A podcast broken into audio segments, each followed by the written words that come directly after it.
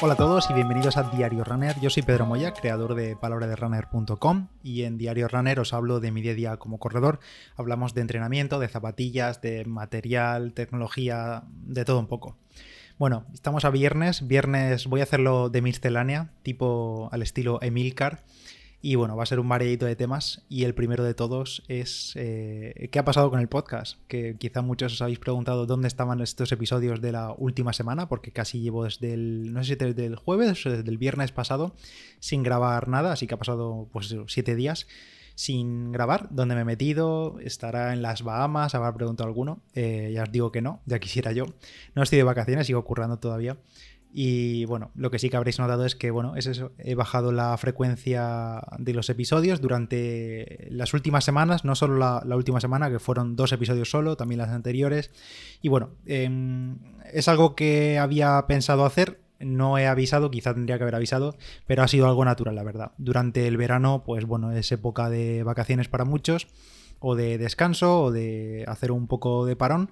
Y estaba en mi cabeza, tenía pensado bajar la frecuencia de los episodios durante el verano, no sé si a uno o a dos por semana, la verdad que bueno, pues eh, bajar un poco, simplemente bajar y esta última semana, pues entre trabajo, líos, entrenamientos y pocas ganas, pues al final no he grabado. Así que digo, bueno, hoy, hoy viernes voy a ponerme, lo explico y así, bueno, pues ya queda dicho. Ya queda dicho que si veis que durante varios días no sale episodio, pues que no hay ningún problema con el podcast, ni que yo he desaparecido, ni nada. Simplemente que estamos en julio, julio, agosto, va a ser fechas de, de menos episodios. Sé que algunos podcasts eh, que yo sigo eh, paran en verano, lo hacen como en plan fin de temporada, eh, dejan unas semanas de parón sin hacer ningún tipo de episodio y ya vuelven en septiembre pues renovados con pues nueva temporada, nuevos episodios y tal, un poco por resetear y oye, la verdad es que no me parece mala idea, no plan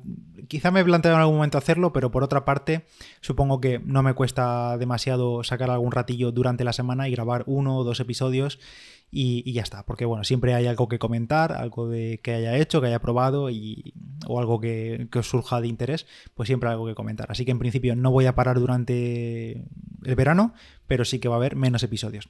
Ya lo sabéis, eh, queda dicho. Más cosas, nuevos cacharros que me han llegado durante esta semana o las últimas dos semanas, eh, bastante interesantes y de los que os tengo que hablar mucho durante el verano, además. Uno, unas gafas de natación, eh, que diréis, madre mía, vaya novedad, unas gafas de natación. Pero estas no son unas gafas normales, eh, ya no solo por su precio, que creo que están como 200 pavos, creo que cuestan. Bueno, pues tengo las Form Swim Goggles, que son unas gafas de natación, de natación no de bucear, sino de natación de, nadar en piscina o en mar abierto, que además son inteligentes, inteligentes entre comillas, porque si te las pones, desde fuera no se aprecia nada, pero si te las pones en el cristal, en la pantalla, en la plena vista, a, golpe de vista, simplemente mirando hacia adelante, tienes una pantalla en la que te indica distancias, ritmos de piscina, le indicas la, distancia de la piscina, la longitud y te indica eh, laps de los largos, estilos, detecta, puedes ver tiempo, puedes ver brazadas.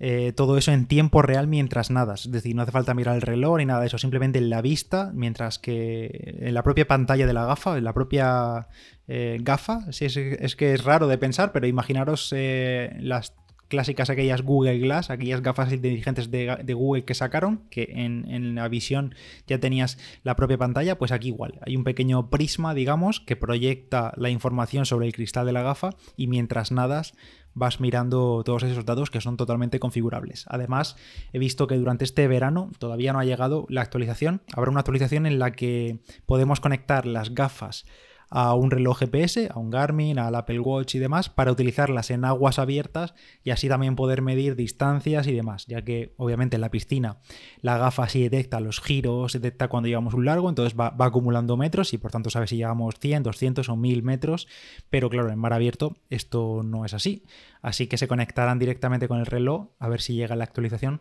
para utilizar el GPS del reloj y medir esa distancia.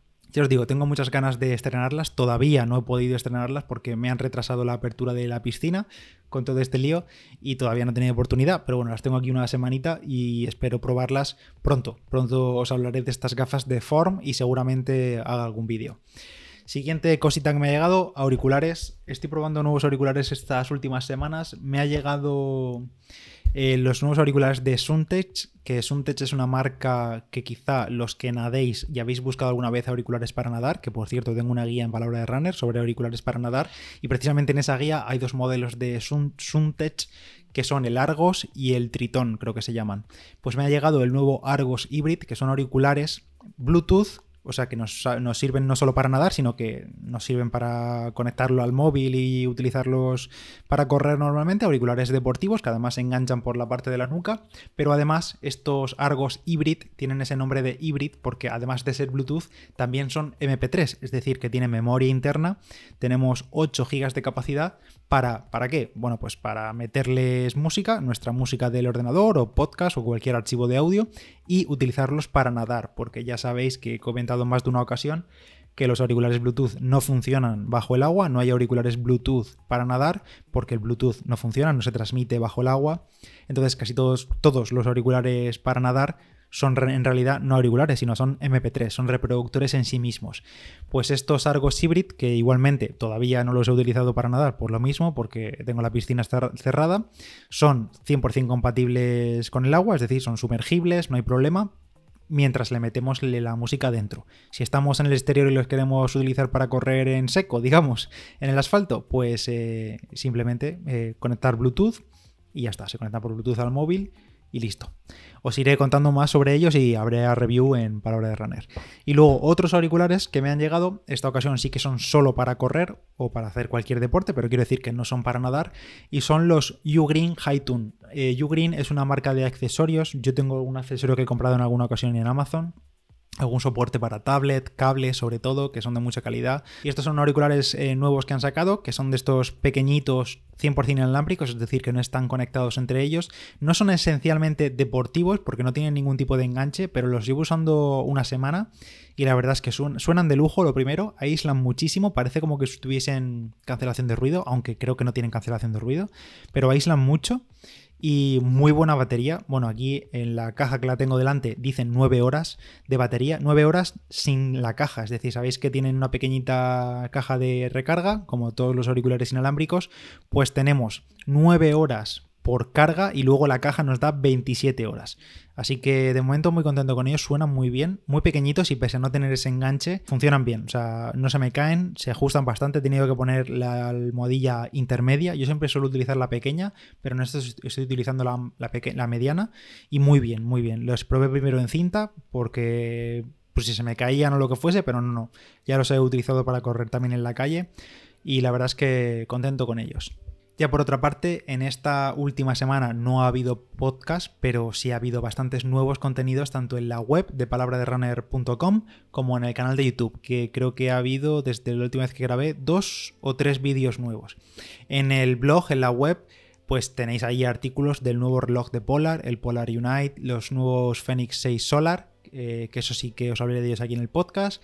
Eh, Roberto también ha escrito sobre isquiotibiales, sobre el acortamiento, ejercicios, estiramientos y demás. También sobre molestias en el empeine, sigue con la serie de, de, artículos sobre lesiones deportivas, molestias en el empeine, también sobre dieta y entrenamiento. También ha escrito Roberto sobre suplementos nuevos, sobre los BCAs, sobre sales minerales y su importancia en general, no solo para deportistas, en concreto para deportistas, pero también en general la importancia que tiene tienen para el cuerpo. Y sobre estos dos temas, sobre BCAs y sales minerales, pronto estará Roberto Méndez eh, aquí en el podcast. Ya tenemos previsto grabar. Así que las próximas semanas habrá episodios sobre eso. Nos contará aquí de primera mano sobre estos suplementos. Ah, y también hemos actualizado la guía sobre mascarillas deportivas que hicimos a principio de mayo, cuando se fue levantando el confinamiento. Hicimos una guía de mascarillas y habréis visto que durante la última semana, últimos días y próximos días también, eh, muchas comunidades autónomas están haciendo obligatorias por fin el uso de mascarillas bajo multas y demás. Bueno, ya sabéis por todo el follón que está habiendo, rebrotes y demás. Em, hemos actualizado esa guía de mascarillas intentando aclarar un poco qué se hace en cada comunidad o bueno, en qué comunidad es obligatoria y en cuáles no, pero la verdad es que es un follón porque cada comunidad está haciendo un poco una cosa diferente, así que yo os recomiendo, si tenéis dudas, que vayáis directamente a los boletines oficiales de vuestra comunidad autónoma o os metéis por redes sociales, os lo están diciendo todo, os metéis al Facebook de vuestra ciudad, de vuestro pueblo, lo que sea, y seguramente ahí tendréis indicaciones y mejor fiaros de las fuentes oficiales, de, de los boletines oficiales de la comunidad y demás. Por otra parte, si sois usuarios de Garmin, en YouTube he subido un vídeo sobre cómo resetear eh, cualquier reloj de Garmin por completo. Es decir, sabéis que a veces que el reloj se bloquea. De esto ya creo que os hablaré en otro episodio dedicado. Pero bueno, por si queréis echarle un vistazo, he subido un vídeo de cómo resetear, reiniciar, restablecer eh, cualquier reloj Garmin que tengas, ya sea un Forerunner, un Phoenix o lo que sea. A veces instalamos alguna aplicación, se ralentiza demasiado, se queda pillado se, no sé, se congela o hay algún reinicio así automático aleatorio, pues si queréis cortar por lo sano, os cuento los tres métodos, sí, tres métodos que hay para, para resetear, para reiniciar el Garmin y dejarlo como nuevo y limpio, limpio, limpio para, bueno, para empezar de cero y así intentar ver si era algún problema de alguna aplicación que tuviésemos instalada, algún campo de datos, algún widget o hay un problema con el reloj en sí y en ese caso ya tendríamos que ir al servicio técnico. Pero bueno, ahí lo tenéis en el canal de YouTube. En cuanto a mis entrenamientos, eh, pues sigo un poco en la línea. Eh, he bajado un poquito los kilómetros a pie desde la media maratón en la cinta, no por nada en especial, simplemente pues bueno, porque sigo a tope con el entrenamiento de fuerza y hay días que me machaco un poco más y tengo las piernas un poco más pesadas. Y bueno, estoy haciendo entrenamiento de fuerza 3-4 días, veo bastantes progresos, la verdad. Intento cuadrar también al menos con un día de series eh, corriendo y las estoy haciendo en cinta, las series, un día al menos a la semana. Hay gente que me ha preguntado por qué, por qué estoy haciendo siempre las series en cinta. Y bueno, no hay una razón en concreto, hay varias razones. Eh, la primera es porque estoy más fresco en la cinta que en la calle, así de simple. En la calle ahora mismo o salgo a primera hora o es imposible salir a correr. Justo hace unos días en el grupo de Palabra de Runner de Telegram eh, se comentaba pues a qué hora salía cada uno a correr y demás. Quizá algún día os hablemos de esto aquí en el podcast. Pero, pero bueno, eso. Yo, si no salgo a primera hora a correr a la calle, ya no salgo. Y hay días que directamente me voy a la cinta, enchufo los dos ventiladores y estoy más, fresco, más fresco que nada. O sea, así de simple. Porque luego ya salir a correr durante el día, entre que me aperreo, trabajo, tal, y el calor y la temperatura, para mí es imposible. Sobre todo, además, si quiero hacer algún entrenamiento de estos de intensidad de series. Así que los estoy haciendo en la cinta por eso, porque estoy más fresco ahí. Sé que las adaptaciones no son las mismas en la cinta que en el asfalto, pero es que me da igual, porque no tengo objetivos a la vista, así que me da igual. Es una sesión intensa de todas formas. Y por otra parte, algo que también valoro es que la cinta precisamente por eso, por no tener las mismas adaptaciones y ser más blandita que el asfalto, me deja las piernas menos tocadas, me deja menos resentidas las piernas, así que puedo continuar al día siguiente eh, las sesiones que tenga de fuerza o más carrera a pie o lo que sea. Y lo mismo, si vengo de un día anterior con una sesión de fuerza que ha sido bastante intensa y tal, pues aunque tenga agujetas, la cinta pues estoy un poco más cómodo y no, no tengo tanta molestia por hacer series con agujetas. Así que por esas razones las estoy haciendo en la cinta. Estoy metiendo también ahora alguna salida en bici los domingos porque salgo con los amigos y demás. Y ya está, pero vamos, eh, poco más. No estoy haciendo mucho rodillo por lo mismo, por el calor. Sobre feedback, ya cambiando de tercio y dejando un poco la promoción, eh, parece que os, os, gustó bastante el episodio sobre cómo fueron mis inicios corriendo. Ha habido muchos comentarios, mucho feedback por redes sociales, muchos os sentisteis identificados con mis inicios, fueron parecidos a los vuestros, con ese nivel de lamentable de forma los primeros días saliendo a correr, pero bueno, poco a poco hemos ido pillando el ritmo y otros también habéis cogido algo de motivación eh, con ese episodio porque estáis empezando, os encontráis más o menos con las mismas sensaciones. Así que bueno, me alegro mucho que haya gustado ese episodio. Intentaré hacer más sobre ese tipo de, inicios y de cómo empezar y lo que cuesta y demás. Por el grupo de Telegram también y por redes estuvisteis comentando los vuestros, cómo fueron vuestras primeras salidas corriendo o en otros deportes también. Así que genial todo lo que se generó con ese episodio. Por otra parte, en el blog, en Palabra de Runner, un usuario llamado Euken me dejó un comentario bastante guay en el artículo que hizo Roberto sobre la lesión, o bueno, sobre el dolor de rodilla producido por el síndrome de la cintilla iliotibial. Este comentario de Euken no os lo voy a leer entero porque es bastante largo. Si tenéis interés en leerlo entero, porque da bastantes detalles, lo tienes ahí en ese artículo. Pero básicamente dice que cuenta su experiencia con esta lesión, cuenta que tenía cronificada la tendinitis en la cintilla y se pasó bastante tiempo, más de un año, a base de pues, sesiones de infiltraciones de corticoides sin ningún resultado. O sea, la lesión no mejoraba, no podía correr sin molestias y fatal, o sea, mal de motivación y demás.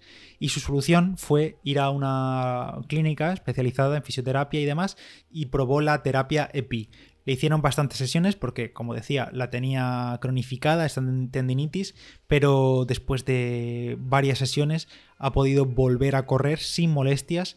Así que genial, genial Euken por superar la lesión y por contar la experiencia. Así que si estáis en una situación parecida y no veis salida, no veis mejora de la lesión, habéis probado casi de todo y no habéis probado todavía la EPI, pues valoradlo con un profesional de vuestra zona y echar un vistazo por si os ayuda para superar la lesión. Y ya por último, una consulta sobre Garmin Pay. Garmin Pay es un sistema de pagos con el reloj, eh, en concreto es, es el de Garmin. Ya sabéis que está Apple Pay o Google Pay con smartphones, Apple Pay con Apple Watch y demás. Garmin permite pagar con algunos relojes de su gama eh, podemos configurar nuestra tarjeta, que tengo un vídeo también de esto en YouTube y un artículo en Palabra de Runner, podemos configurar nuestra tarjeta del banco en el reloj y poder pagar como si fuese una tarjeta de crédito, de débito, en cualquier comercio que acepte tarjetas prácticamente. Eh, no hace falta llevar el móvil encima, no hace falta llevar tarjetas cerca, por supuesto. Y bueno, eh, Héctor, en el artículo que tengo en Palabra de Runner, me preguntaba, ¿hay alguna posibilidad de instalar alguna aplicación de pago diferente como Samsung Pay, Google Pay? Etcétera. Eh, lo digo para solucionar el problema de aquellos que su banco no funciona con Garmin Pay. Y por desgracia la respuesta es no. No hay una forma de instalar otra aplicación que no sea Garmin Pay. O bueno, ya viene instalada por defecto, pero no se puede instalar Samsung Pay, ni Google Pay, ni nada de eso en relojes Garmin.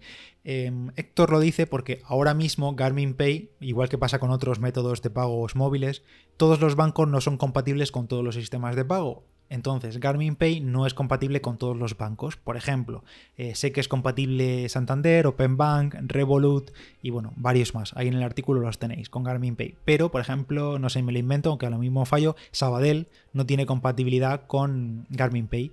Entonces no podemos configurar nuestra tarjeta en el reloj. Héctor lo dice porque, por ejemplo, Sabadell sí que es compatible con Apple Pay o con Samsung Pay. ¿Podríamos instalar alguna aplicación de Samsung Pay o algo así para utilizar el reloj Garmin? No, no se puede.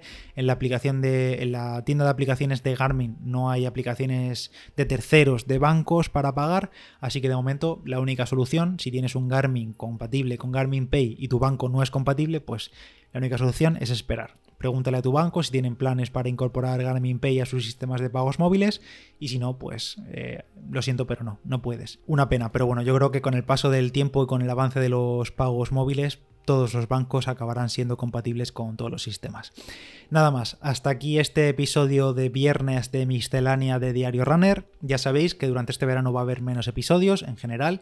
Mm, durante la semana habrá uno, dos o ninguno, quizá alguna semana, ya veremos según si me pilla de vacaciones.